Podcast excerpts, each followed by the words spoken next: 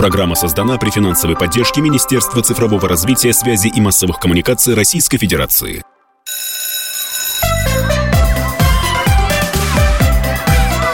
Родительский вопрос. На радио «Комсомольская правда». Здравствуйте, уважаемые слушатели. Александр Борисович Милкус э, обычно стартует и говорит эти слова, но сейчас он решил... Э, Потому что у нас за дирижерским пультом или за компьютером Мария. Да, это родительский вопрос. Мария Баченина, Александр Милкус. И мы сегодня принимаем э, в гостях... Ну, давайте я начну с многодетной мамы, потому что для меня эти слова имеют вес А для меня важно, что Наталья в прошлом замдиректора школы и учитель. Она еще и директор и учредитель некоммерческой образовательной организации «Мирно», кандидат педагогических наук, автор технологии бесконфликтного общения, а, помогает э, общению между учителями, родителями, учениками. Наталья, здравствуйте, добро здравствуйте. пожаловать. Спасибо за приглашение. А, ну, давайте объясним начало, начало а, нашей да, программы, кстати, почему без повода, да. Наталью пригласили. Месяц учебы заканчивается, уже накопилось достаточно много школьных конфликтов. Это и конфликты между учениками, между родителями, с учителями, с учениками. Ну, в общем, школа такое место э, поля боя, можно сказать. Э, я слежу за несколькими пабликами э, учительскими, и там уже просто ну, битва битва с родителями, с учителями, с роди... в общем, черти что происходит. Поэтому мы решили позвать Наталью, попробовать разобрать наиболее классические, обычные, привычные конфликты, потому что не все конфликты в школе это плохо. А вот какие плохо, какие хорошо, и как вот эти, которые плохо разруливать, вот мы э, и будем с Натальей как специалистом разговаривать. Наталья, давайте сначала мы разберемся, а какие вот вы э, выделяете конфликты? Вот мы э, с Марией э, определили, есть конфликт между учителем и учеником, между учителем и родителем, между родителями э, и там администрацией школы, ну, в общем, множество всяких историй. Но это такая очень условная классификация. Да, а у меня такая классификация. Я все конфликты подразделяю вне зависимости от того, с кем они происходят, на бытовые и развивающие. Вот бытовые конфликты, они про то, что мы переходим на личности, мы упрекаем друг друга, мы не ищем решения, а предъявляем претензии и таким образом э, самоутверждаемся, таким образом доказываем только исключительно свою правоту, но у нас нет э, цели найти какое-то классное решение, какую-то классную идею, выйти там и найти выход из этой трудной ситуации. А вот развивающие конфликты, друзья, это классно, потому что в целом наша жизнь ведь это сплошной конфликт. Э, что утром съесть? Это или это? Какой наряд выбрать? Этот или тот? Мы все время в конфликте. Более того, развивающий конфликт – это э, исключительно классная технология для обучения. И вот вся э, технология развивающего обучения Ликонина Давыдова, она и построена на развивающем конфликте. Знаю, не знаю, хочу узнать. Поэтому если это развивающий конфликт, это всегда классно, потому что именно там находится удивительно интересное решение для каждого конкретного человека. А как он выглядит? Потому что вот мне понятно, что через конфликты личности и отношения личности развиваются. Это я знаю из психологии. Да. Но как выглядит это вот на примере развивающий и вот бытовой? Я знаю там два конфликта. Скандал и мордобой. Как здесь? Да. Э, развивающий конфликт, он выглядит следующим образом. Когда мы сталкиваемся с противоречием, мы понимаем, что так дальше нельзя. И вот родители и учитель приходят навстречу друг другу и говорят, ну, ну так больше нельзя, потому что я вижу, что он получает двойки, одни двойки. Да, учитель говорит, конечно, а он еще и дерется к тому же. И они садятся за стол переговоров и думают, что и как мы можем сделать для того, чтобы ребенку стало легче. Во-первых, мы смотрим на тот, как, какого навыка ему не хватает. То есть, ну, например, он получает двойки за домашнее задание. Ну, понятно, что возможно, да, ну, я сейчас гипотетическую ситуацию рассматриваю, но, возможно, у ребенка не сформировано сформирован навык э, организации Поэтому он не умеет планировать свое время и, так далее. Он не делает домашние задания. Например, да. Или, например, он дерется, и тогда э, какого навыка, например, у ребенка нет? Возможно, он не умеет договариваться, он не умеет аргументировать, артикулировать какие-то свои желания. И поэтому нам важно с этим навыком поработать. Например, то есть э, развивающий конфликт, он и э, называется развивающим, потому что там происходит развитие отношений, развитие идей и развитие самого человека. В данном случае, там, например, учителя и родители. Ну, понятно, они, ну, они поняли, Я слушаю да, Наталью, мне хочется как вот ученику поднять руку и сказать, Наталья, можно я вопрос задам? Конечно, будьте Развивающий. Да? Давайте. Вот мы берем эту же ситуацию. Родитель и учитель садятся, потому что э, ребенком недоволен. Там успеваемость, Да. поведение и так далее. Да? А вот классическая история, э, с которой ко мне обратился наш коллега вот по редакции. Э, второй класс, ребенок ходит в школу, учительница начальных классов не взлюбила его. Она его все время, значит, э, наказывает, ставит двойки, говорит, что он нехороший и так далее, и так далее.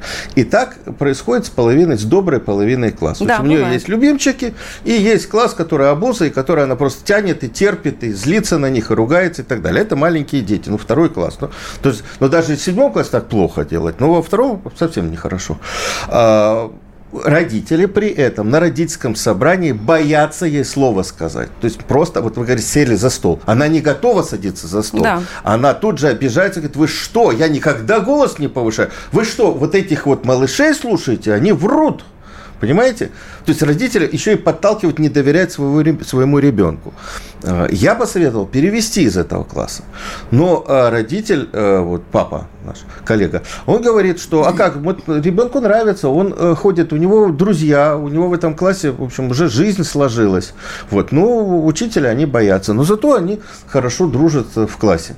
Вот как здесь быть? Это классическая история. Да, бывает такое, естественно. И э, в данном случае я рекомендую э, родителям приходить, э, инициировать эту встречу, приходить к учителю и задавать очень сильные вопросы. Ну, во-первых, говорить от себя и говорить о том, что я последнее время замечаю, что мой ребенок, у моего ребенка понизилась самооценка. Он не хочет в школу. Он плачет, когда он садится делать домашнее задание. В то время как э, до этого все было хорошо. Например, да, дальше он говорит, а, э, ребенок мне рассказывает там то-то, то-то, то-то, да, Понятно, что в данном случае я вас не обвиняю, я сейчас про прямую речь, да, я вас не обвиняю, потому что дети, правда, они могут додумывать, они могут говорить неправду, ну, ну всякое бывает. Они тоже ж, там страшные манипуляторы. И следующая фраза родителя этому учителю. Я хочу с вами поговорить, что мы сделаем для того, чтобы ребенок, вот вместе, с, вот вместе, и я, и вы вместе, что мы сделаем для того, чтобы ребенок захотел учиться, для того, чтобы он с удовольствием бежал к вам на уроки, для того, чтобы он радовался встрече с вами и с таким же удовольствием прибегал домой. А, Так, ну тут вот я сейчас про прямую речь, Эта понимаете? история, этот этап уже пройден. Да. Уже э, вот так вот говорили. Учитель говорит, я ничего не знаю, у меня все хорошо, я преподаю хорошо, это ваш ребенок обалдуй, вот вы им и занимаетесь. Мало того, родители не готовы, они боятся, многие наши родители, несмотря Конечно, на то, что боятся. уже нет советской школы, Да. боятся конфликтовать с учителем, потому что, вы сами знаете, а учитель это играется на ребенке. Поэтому все сидят, засунув язык внутрь себя. Саша понимаете? Милкус, держи себя в руках, руку поднимай в следующий Да. раз. Ну, действительно, так оно и есть. Поэтому у меня... Родители не готовы отстаивать э, свободу, да, э, Нет, они готовы, они, им просто страшно за ребенка, потому что он беззащитен перед Да. учителем. Поэтому родительское собрание, например, э, я предлагаю проводить по инициативе родителей о ценностях, которые мы создаем для детей. И вот И этот этап был пройден. Учительница Ну, в таком отказалась проводить собрание вне расписания. Ну, смотрите, э, по- понятно, что ситуации разные, и в э, данном случае можно пойти на разговор с э, руководителем и сказать о том, ну, просто задать, вот что она приумножает, когда она именно так ведет уроки, так разговаривает, вот что она прям, опять же, а, насколько ее политика и то, как она преподает, соотносится с ценностями школы. Вы действительно, ценностью вашей школы является там унижение детей, а, там их заниженная самооценка. Это так? Нет. Ну тогда давайте как-то будем влиять на эту учительницу. Ну а ежели директор понимает, что она ничего не может сделать, э, она соглашается, что э, учителя именно в таких ценностях работают. Но ну, учителей я не тоже- хватает. Да. Вот, ну что, вот, вот тут вот что, забирать все-таки, эвакуировать ребенка из такого класса? Ну, лично я, например, перевела своего ребенка младшего, понимая, что э, данная школа, она не согласуется с моими ценностями, не согласуется. Слушайте, ну вот, а как вы относитесь к тому, что родители, многие считают, что если такой жесткий учитель кричит, э, что-то требует, что это хороший учитель? Я категорически против. Просто категорически против, потому что а, вот эта мотивация через стыд, через страх и через долг – это наихудшая мотивация, которая только может быть. Во-первых, она работает здесь и сейчас, в данную минуту, да, то есть мы можем застыдить ребенка, он э, сейчас прекратит там драться, например, да, как-то себя вести, но в долгую он не будет меняться. А, это первый момент. И второй момент, э, это вызывает жуткие истерики, заболевания, э, нервозы и так далее. Я не готова. Я хочу работать через позитивную дисциплину, через осознанное изменение поведения ребенком. Это возможно. И э, через согласованные действия. Вот мы учитель и родители собрались и подумали, что мы вместе можем сделать для ребенка. А не так. Поговорите со своим ребенком, проконтролируйте домашнее задание. И Это вы сами виноваты. И вы сами виноваты. А, я напомню слушателям, а, что можно писать и в YouTube. У нас идет прямая трансляция. Вы уже пишете. Спасибо большое, очень внимательно изучаю. Также по номеру 8967 200 ровно 9702 WhatsApp, Viber, Telegram-канал. В студии комсомолки а, многодетная мама, директор, учитель, учредитель коммерческой образовательной организации «Мирно», кандидат педагогических наука Наталья Ченсович, а, Чен, Ченснович. Да, мы вернемся. Простите.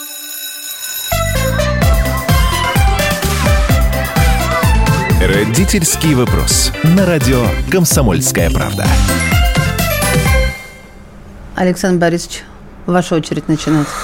Так, ну мы не начинаем, мы продолжаем наш разговор. Наталья Стенснович, специалист по школьным детским конфликтам в нашем эфире. Александр Милкс, Мария Бочинина.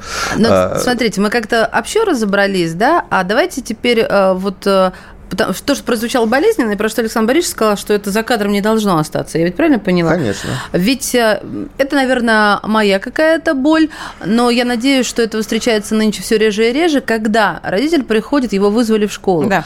Его отчитывает, я в кавычки ставлю, э, педагог, классный руководитель, допустим, или некто другой. И э, в этой ситуации родитель зачастую становится на сторону педагога, школы и тоже начинает укорять, упрекать и ругать э, своего ребенка, то есть не принимает его сторону.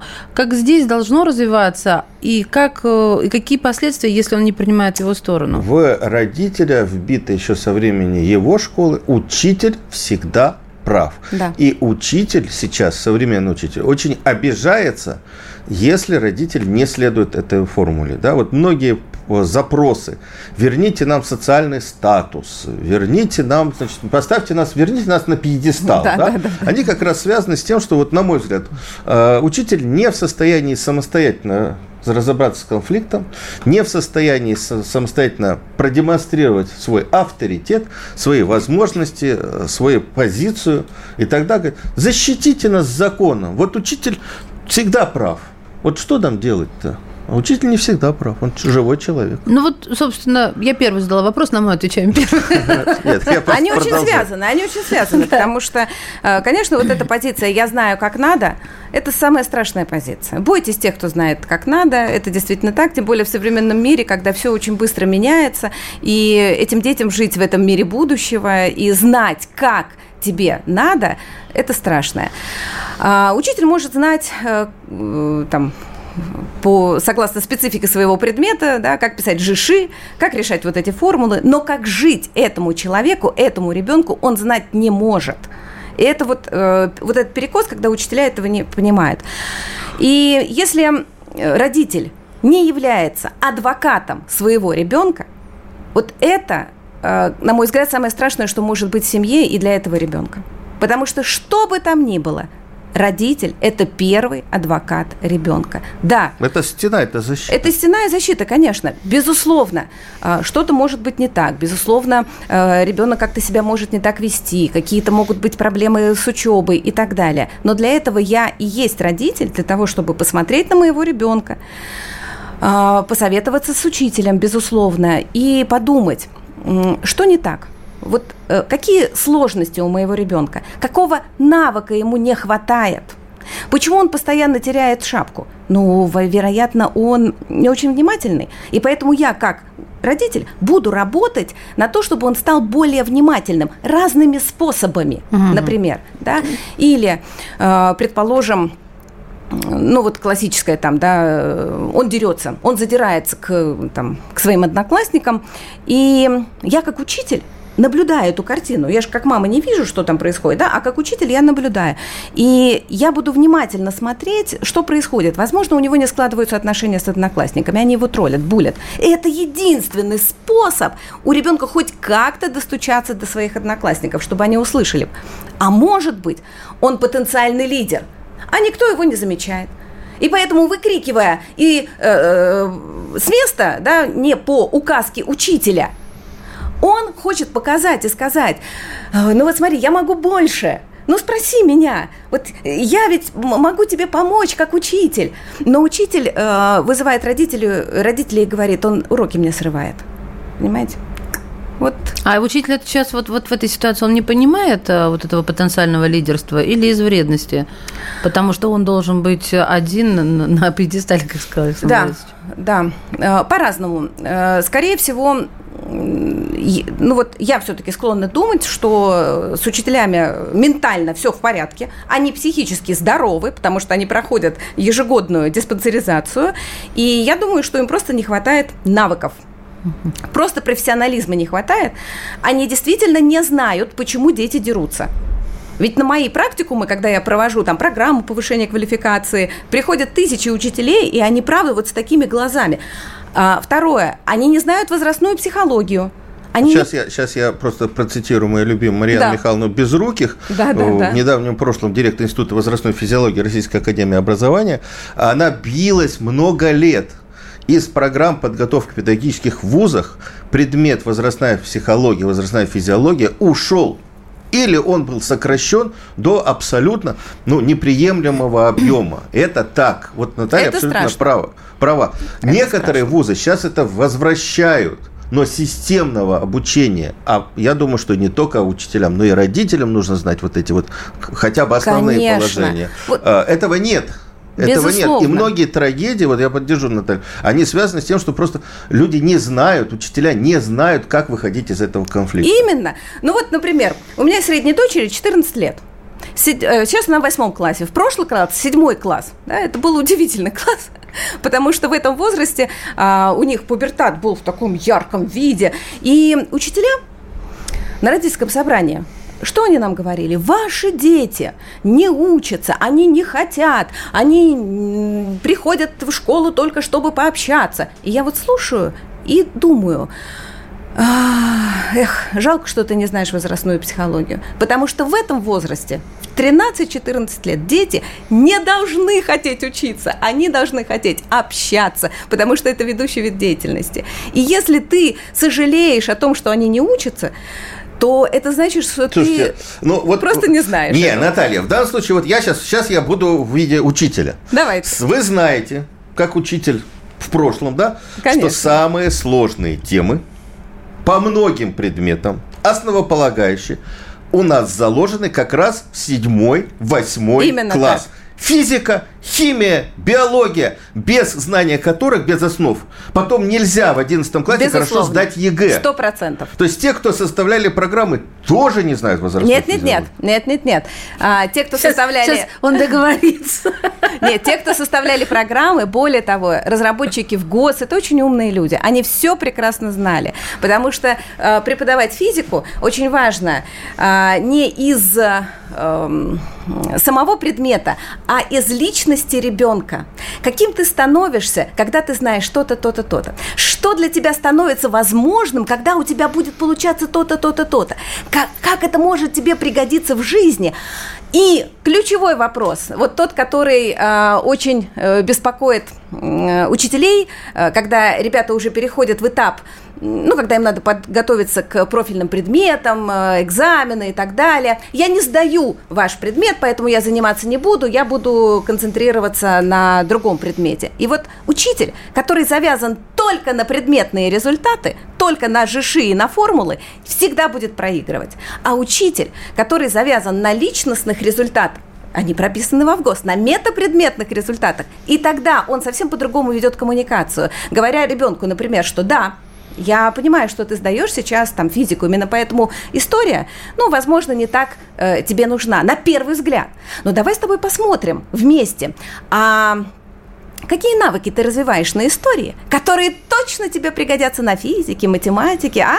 Это что? Умение видеть причинно-следственные связи, логическое... Как ты думаешь, на физике тебе это нужно? Нужно. Вот давай тогда с тобой подумаем, как вот эта тема реформы Петра Первого, например, да, или там причины Великой Отечественной войны поможет тебе выработать вот этот навык, который точно тебе пригодится на физике. Но ведь учителя так не говорят. Вот и все. Ну, Мне кажется, на это делать? времени может не хватать. Я вот, я вот сейчас... Э, Нет, но если поменять э, вот саму Фокус методику внимания, преподавания, да, конечно. конечно. Ну... А у нас вот наоборот, вот смотрите, я курирую много вот программу э, медиакласс в московской школе, да, э, и я обратил внимание, что дети, которых собрали вот этот класс, да, да. это э, дети, которым школа сказала, который поставил, по сути дела, на них крест. В смысле того... Да, нет, в смысле такого, что ты математику не знаешь, тогда тебе в медиакласс в гуманитарии. Ты физику не знаешь, тебе в медиакласс. И я когда прихожу и говорю, слушай, знаете, ребят, для того, чтобы быть современным медиаспециалистом, работать с видео, с фото, с аудио и так далее, и так далее, нужно знать хорошо физику. Точно. Нужно знать хорошо математику, потому что это основа логики. А наша профессия – это логика. И у детей так лица сползают. Потом я говорю, ничего не потеряно, спокойно, вы можете еще учиться и так далее. То, что вам не повезло и вам попался плохой математик или там слабый учитель по физике, это ничего не значит. Вы еще можете наверстать тогда, когда вы будете понимать, зачем эти знания вам нужны. И тогда они как немножко да. меняются. Да, это именно так. И до тех пор, пока учителя не перейдут. Ведь вот вы говорите, не хватает времени, да? А что если первый урок в начале учебного года посвятить не тому, как я провел лето, да, а посвятить целям целям. Вот ради чего большего я сюда пришел в эту школу? Вот что я хочу получить? И не про предметные результаты, а про их вот эти личностные. Я хочу стать более уверенным, более самостоятельным, более ответственным, например, ну и так далее. И радоваться вот этим классным результатам. Да нет, я с этим не буду спорить, просто я не уверена, что они а, об этом скажут, э, как вот нам пишут, а вас не пошлет 8-9 классник. 8-9 нет, ни в коем случае. Я просто-напросто, да, с, с Вопрос, этим я думаю, что тут ответ вообще. очень простой. Вопрос в традициях школы. Если дети Безусловно. привыкли угу. выражать свое мнение Это и правда. понимают, что их слышат, взрослые. А, тогда они захотят тогда да. поделиться. А если их с утра начинают с 1 сентября тюкать по голове и говорить, ты должен хорошо сдать ЕГЭ, да в 11 классе. Конечно, другая мотивация. Мы вернемся после а, выпуска коротких новостей. И у нас в гостях Наталья Ченснович, многодетная мама и а, директор организации «Мирно».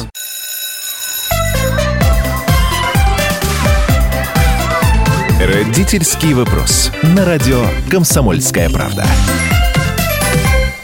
Вы слушаете «Родительский вопрос». Мы в прямом эфире в студии «Комсомольская правда» Александр Борисович Милкус. Меня зовут Мария Баченина. А в гостях у нас сегодня директор и учредитель некоммерческой организации, образовательной организации «Мирно», кандидат э, педагогических наук, автор технологии бесконфликтного общения Наталья Сченснович. Наталья, здравствуйте еще раз. И я бы хотела этот блог а, начать вот с такого сообщения, которое пришло к нам вот рядышком, ну, в чат YouTube, что мы говорим с вами о детях, и растущих э, и воспитываемых в хороших семьях, и учащихся в более-менее приличных школах, то есть в скобочках лицеях, гимназиях, но как раз там конфликтов как таковых меньше на порядок. Неправда. А, что, мол, это э, все то, о чем мы говорим, не будет работать э, ну, в региональной школе, и, я не знаю, где мало школ, где выбора мало. Поняли, да, вот о чем человек? Угу. Да, я слышу сейчас выученную беспомощность, прошу прощения, это такой эффект, когда человек, даже не попробовав, говорит о том, что нет, это не получится, нет, это... А, не знаю, от кого это пришло сообщение, от родителей или от учителя. Человек говорит, что он, в общем-то, с педагогическим образованием. Учитель, образованием. Да, учитель. Это да. вот такой плач Ярославны слышим да. сразу. Александр Борисович, нас слушать не надо вот так. Человек с нами Нет, коммуницирует, я, а вы его сразу же булите. Мы уважаем его позицию, потому что, безусловно, э, есть определенный страх перед новым. Так. Именно поэтому и вызвана вот такая, этим и вызвана эта реакция. Поэтому э, я прошу вас, ни в коем случае не обижайтесь на мои слова. Это совершенно нормальное состояние любого человека, которому говорят, слушай, вот так, вот так не надо делать, теперь нужно делать вот так. Угу. И он будет говорить, ой, нет, это не... И, и так далее. Так вот, друзья, э, точно могу сказать, что на моем опыте я работаю с регионами очень много. Я работаю и с странами нашего ближайшего зарубежья. И я хочу сказать, что вне зависимости от того, от, откуда этот ребенок, из какой он семьи, в какой он там школе э, учится, если начинают говорить про него, если что-то происходит важное именно для него, то этот ребенок открывается, этот ребенок начинает воспринимать все то, о чем мы говорим. И это, друзья, работает. Просто нужно пробовать. Нужно... И этому надо учиться. Угу. Понимаете? То есть, если вы этого не умеете, никогда не понимаю. Вот алгоритм раз, два, три, четыре. Этому надо учиться. Конечно, будет именно такая реакция. Давайте ну, еще на каком-нибудь вот примере. Вот да, вот, сейчас вот э, совершенно точно я вам скажу. Минутка не рекламы, а просто информации. Э, несколько лет назад в Институте образования Высшей школы экономики выпустили книжку «Поверх барьеров». Я там да. тоже участвовал. Хорошо. Там 13 примеров школ, находящихся в сложных социальных условиях, и как коллектив, собравшись, научившись, вышел из этой ситуации с честью. И ребята стали успешными. Да. Одна, вот, вот пример. Одна из этих школ находится в тяжелом районе рабочем, где закрыто предприятие, где родители в основном алкоголические, э, живут в общежитии, дети, естественно, в школу не очень ходили Шпана и так далее. называется ну, такие, да, да. по, по старинке. И вот туда пришло э, такая очень активная команда они наладили работу, сотрудничество с местными органами власти, с местными полицией, управлением полиции. Приходили полицейские, объясняли им, вот если вы делаете так, то мы к вам придем вот так-то и так далее. То есть иногда и, и так нужно. Да? Да. Они разработали целую технологию работы с этими сложными детьми, сложными детьми. И эти ребята увлеклись какими-то там проектами, которые делала эта школа. Они, им, может быть, не хватало одежды, может быть, они приходили в школу голодные, они знали, вот маленькие маленьких школ не знали, кто приходит голодный, они их подкармливали. Угу. И дети поняли, что единственное место защиты и обучения и развития – это школа. Не все, может быть, несколько человек. Но школа в течение 5-7 лет превратилась в такой оплот для тех ребят, которые живут в этом районе. Вы когда это описываете, мне, мне рисуется такая камерная школа. А если мы говорим об огромных школах, или я не права, и в огромных, огромных это тоже работает на самом деле не так много, кроме как в Москве. Угу. А в Москве мы говорим про то, что ну, социальные условия. И тем не менее, вот Александр сказал ключевую фразу «команда». Да, конечно. Вот только команда. Когда учитель, вот, например, да, он прошел там мои программы, обучился, потом приходит, а, потом мне дает обратную связь и говорит, вы знаете, Наталья Евгеньевна, а мне мои коллеги говорят, да зачем тебе это нужно? Что ты придумала? Да ладно тебе, ну давай вот как раньше. Ведь если увидит директор то, как она теперь по-другому работает, он ведь и их тоже будет э, а мне, кстати, склонять к этому же. Или скажет, не, не усложняйте нам жизнь. Именно. Поэтому команда – это ключевое слово. У меня э, смешной, забавный случай. Я подарил эту книжку, ну, другой не было, подарил книжку директору одной из э, так, ведущих э, уч- школ, гимназии в Рязани. Там хорошая, очень сильная школа. Я директору говорю, она посмотрела, говорит, слушайте, Александр Ильич, а что такое школа, находящаяся в сложной социальной ситуации? Я вот тоже я не говорю, очень понимаю. Я говорю, я понял, у вас такой ситуации нет. Нет, ну, а, собственно, понимаете, в чем дело? Я же как бы каждый, я полагаю, без педагогического опыта, точнее нет, без работы вот в таких коллективах, а, вряд ли может там глубинно осознать, о чем мы говорим. И поэтому Конечно. каждый понимает на своем примере. Конечно. Вот я училась в свое время в элитной школе. Она была одна на весь город, как тогда и бывало, английская элитная школа. Затем я, в общем-то, рассорившись с учителями, попросила меня перевести, наверное, вот в это социально, полусоциальное вот, вот было. Сложных социальных Да, я там была звездой. Но дело не в этом. Дело в том, что я очень хорошо помню, достучаться до учителя, ага. То есть вот именно эта позиция «учитель всегда прав», она работала абсолютно против отношений учителя с учеником, потому это что ты правда. не имел права голоса, хотя хотел его иметь, потому что порой это был вообще ни в чем не виноват. Сейчас такие ситуации тоже остались. Просто Конечно. учителя более, так сказать, отрешенные и говорят, ну, слушайте, вы разберитесь со своим ребенком, то есть он не его Именно ребенок, так. а ваш ребенок. И ты как бы остаешься, ну да, это же я, это же моя вина. Вот э, как усадить учителя за этот стол переговоров, о котором вы говорили вот в самом первом блоке? Ну, как мне кажется, ключевая а, ну, такой ключевой повод для того, чтобы учитель все-таки захотел научиться управлять конфликтами и сесть за стол переговоров, это желание получать удовольствие от работы, желание иметь только развивающие конфликты на уроках и вне их э, и получить вот это профессиональное счастье. Вот если учителю этого хочется, тогда этот учитель начнет учиться и начнет хоть что-то делать. Если учитель в позиции жертвы, нас не уважают, нас не любят, заставьте их нас уважать. У нас авторитет, образовательная услуга. Вот, знаете, я сейчас отвлекусь. Вот, э, наоборот, я специально... Образовательной услуги у нас теперь нет. Да, Мы да, ее теперь... выморали из всех да, законов. Да, да, Вы можете себе представить, вот сколько денег сейчас государство потратит для того, чтобы изменить э, законодательные акты, чтобы убрать вот эту фразу и так далее. Просто потому, что учителя, они ведь даже не читали определение, что такое образовательная услуга. А нет образовательной услуги. Понимаете, я когда говорю, я не, вот принимали недавно закон да, о том, чтобы изъять из законов фразу образовательная услуга. Да, Но да. дело в том, что в законе об образовании 2012 года, который до сих пор действует и который вот собираются э, обновить и так далее, этой фразы словосочетания нету. Нету, нету, нету. правда. Вот. Поэтому мы боремся непонятно с чем. Ну, это просто... А давайте мы будем декларировать, что вот мы уберем образовательную услугу. Внутри себя надо вести себя так, чтобы вас не воспринимали как человека, который предоставляет услугу. Именно Давайте поэтому. вернемся к конфликтам. Александр Борисович привел пример, когда второклассника гнобит учитель. Я называть буду вещи своими именами, потому что я знаю эту ситуацию. И если... А я добавлю от себя, так сказать, предлагаемых обстоятельств. Если в школе, э, в районе нет других школ, которые удовлетворяют мне как родитель, родителю этого э, второклассника. Да и я, собственно, не хочу, потому что я здесь живу, мне комфортно, мне, в общем-то, нравится. А что же мне делать тогда? Я как мама пойду до конца. Так, а у... до как, конца как это сделать куда? так, чтобы до конца это куда и как сделать да. так, чтобы мой ребенок не оказался между молотом и наковальней? Да. Я пойду, естественно, на разговор с руководителем, с одним, со вторым. Я буду делать все возможное для того, чтобы прояснить, какие ценности школы. Мы вообще про что здесь и сейчас? Мы что приумножаем? Мы какие ценности создаем для детей? И когда учитель себя так ведет, он какие ценности, он чему на самом деле учит ребят, когда вот именно так он ведет себя?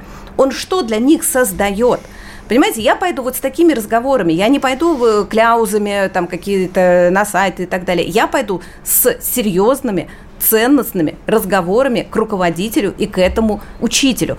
Но наши родители тоже этого боятся, и они не знают, как разговаривать. Понимаете? Потому что иногда учителя важно отрезвить и сказать ему, но только не по-хамски, ты что делаешь, ты что творишь. Ну да, не угрозами не, какими-то И не еще. угрозами я пойду жаловаться, mm-hmm. да, а через вот это понимание, какую ценность мы создаем для детей. Вы в это верите, Наталья? Я не то, что верю. Я, например, я этому, давно не верю в то, что этому, может достучаться до того, кто обижает второклашку. А, я этому обучаю. Я в это не просто верю. Я вижу результаты, вижу эффекты. И и тем не менее, все равно есть случаи, когда это не срабатывает. Это безусловно.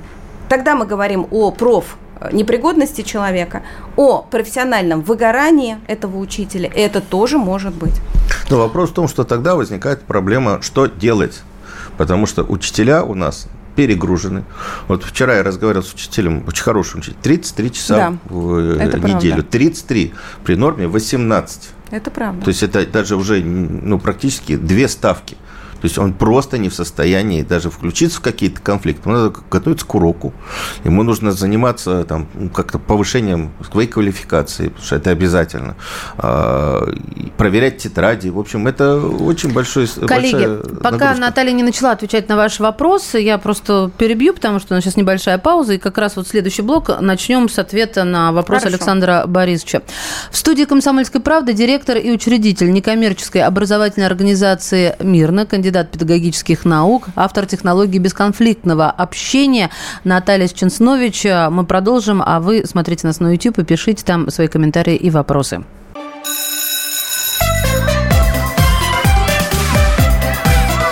Родительский вопрос. На радио «Комсомольская правда».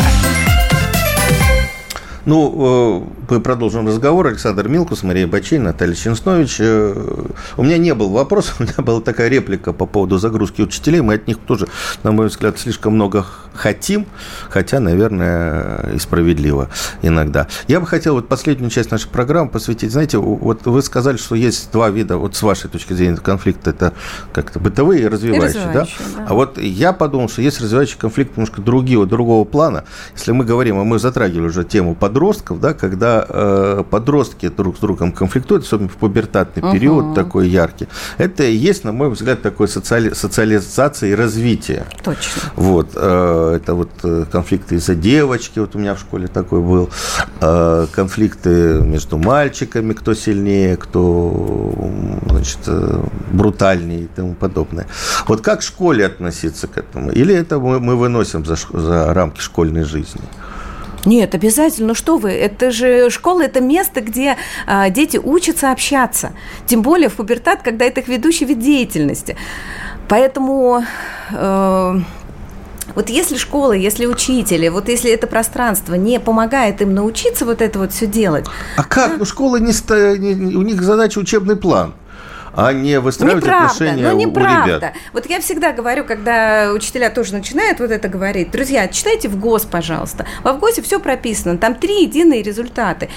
Предметные, метапредметные и личностные. И если школа заточена только на учебный план для того, чтобы научить их писать ЖШ, это значит, что школа не выполняет в ГОС. Поэтому э, это неправда. Хорошо. Школа должна это делать. Ну хорошо, вот смотрите, э, ведь э, в пубертатный период очень часто именно только школа или друзья, компания да. является спасением. Потому что ну, так природой заложено, что начинается отделение Конечно. взаимоотношений между Конечно. родителями и ребенком. Ребенок приходит в свою комнату, шварк, закрыл дверь, ко мне не заходи, я там занимаюсь, или там, а он слушает музыку, а он играет с утра до вечера, а она пошла в короткой юбке и, и так далее, и так далее, и так далее. И и вот у нас была очень интересная психолог Наталья Кандемина, сказала, что вот есть такая история, а, исследователи определяли, значит, ну, просто дали родителям а, понюхать запахи майки. Так вот, самый противный запах, это был запах их детей. Потому что вот в природе было заложено, ну, что пора, пора да, от, да, отдаляться. Ого, да? как интересно, слушайте, я такого да. даже не слышала. Да, да, да, но это, это, это заложено такая история. Да. И получается, что у детей в это время колледж да, или школа старший класс – это единственный островок, где они могут э, получить какую-то вот отдачу от учителя, от своих сверстников. Конечно. Вот как здесь настроить, как вот дать возможность школе понять, что вот самый опасный, самый сложный период, когда можно сорваться – неизвестно куда, вот на распутье. У меня был э, учитель русского языка, который, в общем, меня и вывел в журналистику. Потом мы с ним встречались лет через 10-15. Он говорит, я видел, что если бы ты не пошел ко мне, ты бы пошел вот в уличную компанию, и ты бы жил совсем... Ну, у меня были друзья правильные такие, правильные пацаны такие, да? И, в общем, э, неизвестно, где бы я оказался. И вот он понял, да, и он начал меня вытягивать, подтягивать. Ну, в результате я вот ну, вы, с, вы с нами. Да, вы, да. а вы, вы с вами, да. Конечно, у, в пубертату Но родители... учитель – это же не его задача. А вот, кстати, это момент, ведь э, если ну, учитель чувствует, как вот на этом примере, что у не, на нем гражданская, я очень серьезно отношусь к этому словосочетанию, Конечно. на нем гражданская ответственность, Конечно. вот так вытянуть Сашу, Васю, Леню, да, там Петю и Сергея тоже, и Сережу тоже, то есть вытянуть, а не просто его обучить. Но вот таких учителей мы э, считаем классными и помним всю жизнь. Именно да? так. И я, например, считаю, что это неправда, если э, учитель говорит, что это не моя задача. Нет, конечно. У родителей в пубертат вообще нет шансов стать важными взрослыми. Вообще нет. А у учителя есть этот шанс. Есть. Вы правильно сказали. Именно поэтому, как только учитель начнет любопытствовать по поводу ребенка, замечать у него что-то, а, но при условии, как вы правильно сказали, вот до перерыва, если у него на это есть время и силы. При нагрузке в 36 часов это практически невозможно, потому что ему нужно хотя бы качественно подготовиться к урокам. И когда меня спрашивают, что можно делать в этой ситуации, я всегда э, рекомендую. Первое, начинайте использовать потенциал родителей и потенциал детей. Потому что учителя... Это как? Расскажу. Потому что учителя ныне превратились в аниматоров. Э, они все готовят для них, за них, они придумывают какие-то чудесные уроки, они подбирают какие-то видео, какие-то игры и так далее, а дети приходят такие и потребляют. А моя технология и мой вариант э, именно методики преподавания заключается в том, что я э, использую потенциал ребят. Принцип перевернутого класса, когда они непосредственно дома изучают э, теоретические моменты, а на уроках мы делаем классные проекты вместе. Как я использую потенциал родителей, например, когда на родительском собрании мы определяем, какими мы хотим видеть детей, вот какими, и что мы, как родители, и мы, как школа, можем сделать для них, чтобы они такими стали. И родительские собрания не про то, чтобы э, отчитать, рассказать вообще, что и как школа делает. И про это тоже, конечно. Но ценное время уделить именно поиску интересных решений, как мы поможем детям стать вот такими. Дети хотят быть важными, они хотят участвовать. Мы, учителя, не даем им это сделать. И вот огонек, вот самый простой, простой пример. Эм, организация огонька, да? Ну, по случаю какого-нибудь праздника. Ведь что делают родители и учителя? Они же делают детей Они собираются и договариваются, Они как должно быть. договариваются, как должно быть. А если учитель просто запустит эту идею ребятам, естественно, поддерживая их. Они же неправильно что-то предложат. Вот, понимаете, вот. И до тех пор, пока бытует вот это убеждение, вот оно так и будет. Поэтому, чтобы они пришли к директору, договорились о разрешении этого огонька, чтобы они распределили, кто чего делает. Как, вот, вот начинается уже совсем другая история жизни этого учителя. Используйте потенциал ребят. Они хотят этого, и они к этому готовы, особенно современные дети. Вот так вот. Я даже не знаю, я сейчас как-то ушла в свои раздумья, Александр Иванович, вытаскивайте меня из моего это, погружения. Да, ты, вы понимаете, да? Да, да, я, вообще сейчас сижу и, конечно, углубилась. А в каком, когда крайний момент, когда надо, ты понимаешь, надо менять школу, вот этот триггер, вот этот маячок, который загорается, падающий флажок, вот прям все, дальше. Я дальше. называю эвакуировать из школы. Ага. Трудно даже сказать, наверное, когда Э, страшно, вот не дай бог упустить что-то, потому что я вот с младшим, с младшим сыном, прям вот у меня этот триггер был четко проявлен после разговора с э, директором этой школы. Когда я поговорила, я поняла, все это не мои ценности, я не готова. Мы доходили неделю, и все, и я забрала документы. Не знаю, наверное, разговор, наверное, вот... Как не обесценить учителей в целом в глазах твоего ребенка, когда ты, ну, проще объяснить, как вот э, э, мой сын учится на заочном. Я смотрю лекцию, uh-huh. и иногда ловлю себя, что я прям при нем говорю, господи, бездарь, другой идем. И я понимаю, боже, что же я делаю-то, что я говорю? Да, это не талантливая лекция, она неинтересна. Я могу это оценить, потому что у меня тоже есть педагогический опыт, и я могу найти интересно и вижу, как это работает на нем же. Но потом думаю, так, наверное, нельзя при ребенке, да? да? А, она неинтересна для вас, потому что вы особый человек, у вас особый темперамент, у вас особый принцип восприятия. Но наверняка найдутся люди, которым именно такая манера угу. будет интересна. Поэтому То вот, есть придержи свое мнение чтобы не, себе. Да, не обобщать, да. вот чтобы не обесценивать учителей, э, и это очень важно, дорогие родители, вы нас слушаете, слушайте, не надо их обесценивать. Мы все очень разные, и для каждого конкретного подходит свой учитель. И у меня столько учениц, которые стали учителями английского, потому что они хотели были быть такими, как я, как да, вы, да. И, да, и были ученики, которые говорили, что, вы знаете, вы очень яркая, очень быстрая, я, я, я не успеваю за вами. Да? Вот, и такое тоже. Мы все очень разные. Поэтому эта лекция, она не подходит для вас, потому что вы такой человек. Но она подойдет явно для другого. Очень хороший совет и мнение, мне очень нравится. Мне вот кажется, я, видимо, что вот как раз э, мы подходим к завершению нашей программы вот как раз тезисом, потому что мы очень разные, и надо уметь слушать друг друга, понимать и уважать и это первое, это вот главное в школе. И второе, нужно понимать, что есть, вот как мы уже выяснили, развивающие конфликты, что не каждый конфликт – это трагедия. Можно учиться на конфликтах, только не доводить их до какого-то вот истеричного состояния. Именно Можно так. развиваться с помощью конфликтов, а, понимая, что эти конфликты находятся в таком э, вакууме или, там, да. как говорят, в пузыре, да, который не, э, не будет уж сильно травматичен для да. ребенка. И вот, вот, вот этот ключевой вопрос, э, что такого важного для меня происходит в этом конфликте? Чему я учусь? Э, что больше я такое получаю для себя? И вот когда я задаю себе эти вопросы, на самом деле прям э, я получаю сигнал для изменений. И этому детей надо учить. Вот этих вот подростков, о которых мы с вами говорили. Они ждут этого от нас.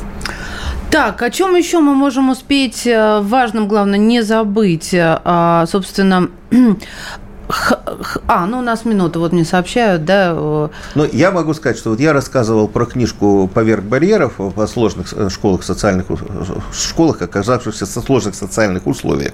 Эта книжка бесплатно можно, ее можно скачать. То есть я не делаю рекламу какому-то бизнес-продукту коммерческому. Это, эта книжка доступна, вы можете ее по поиску найти э, и скачать себе в электронном виде совершенно легко. Для учителей, наверное, для родителей было бы полезно, что там абсолютно разные истории, которые могут э, вам помочь наладить отношения в вашей школе. Я, я могу вот такой совет дать. Да, безусловно. Ну, получается, да, что нужно учиться, а, Наталья, на вас же где-то можно подписаться. Конечно, конечно. Я очень активный. Только 20 секунд у нас осталось активный блогер, поэтому в э, Телеграм мирно, угу. прям латиницей набираете, а ВК мирно ДПО. Наталья Ченснович, директор учредитель некоммерческой образовательной организации «Мирно», кандидат педагогических наук, автор технологий бесконфликтного общения была сегодня в студии. Спасибо. Александр Вескус, Мария Васильевна. На радио. «Комсомольская правда». Программа создана при финансовой поддержке Министерства цифрового развития, связи и массовых коммуникаций Российской Федерации.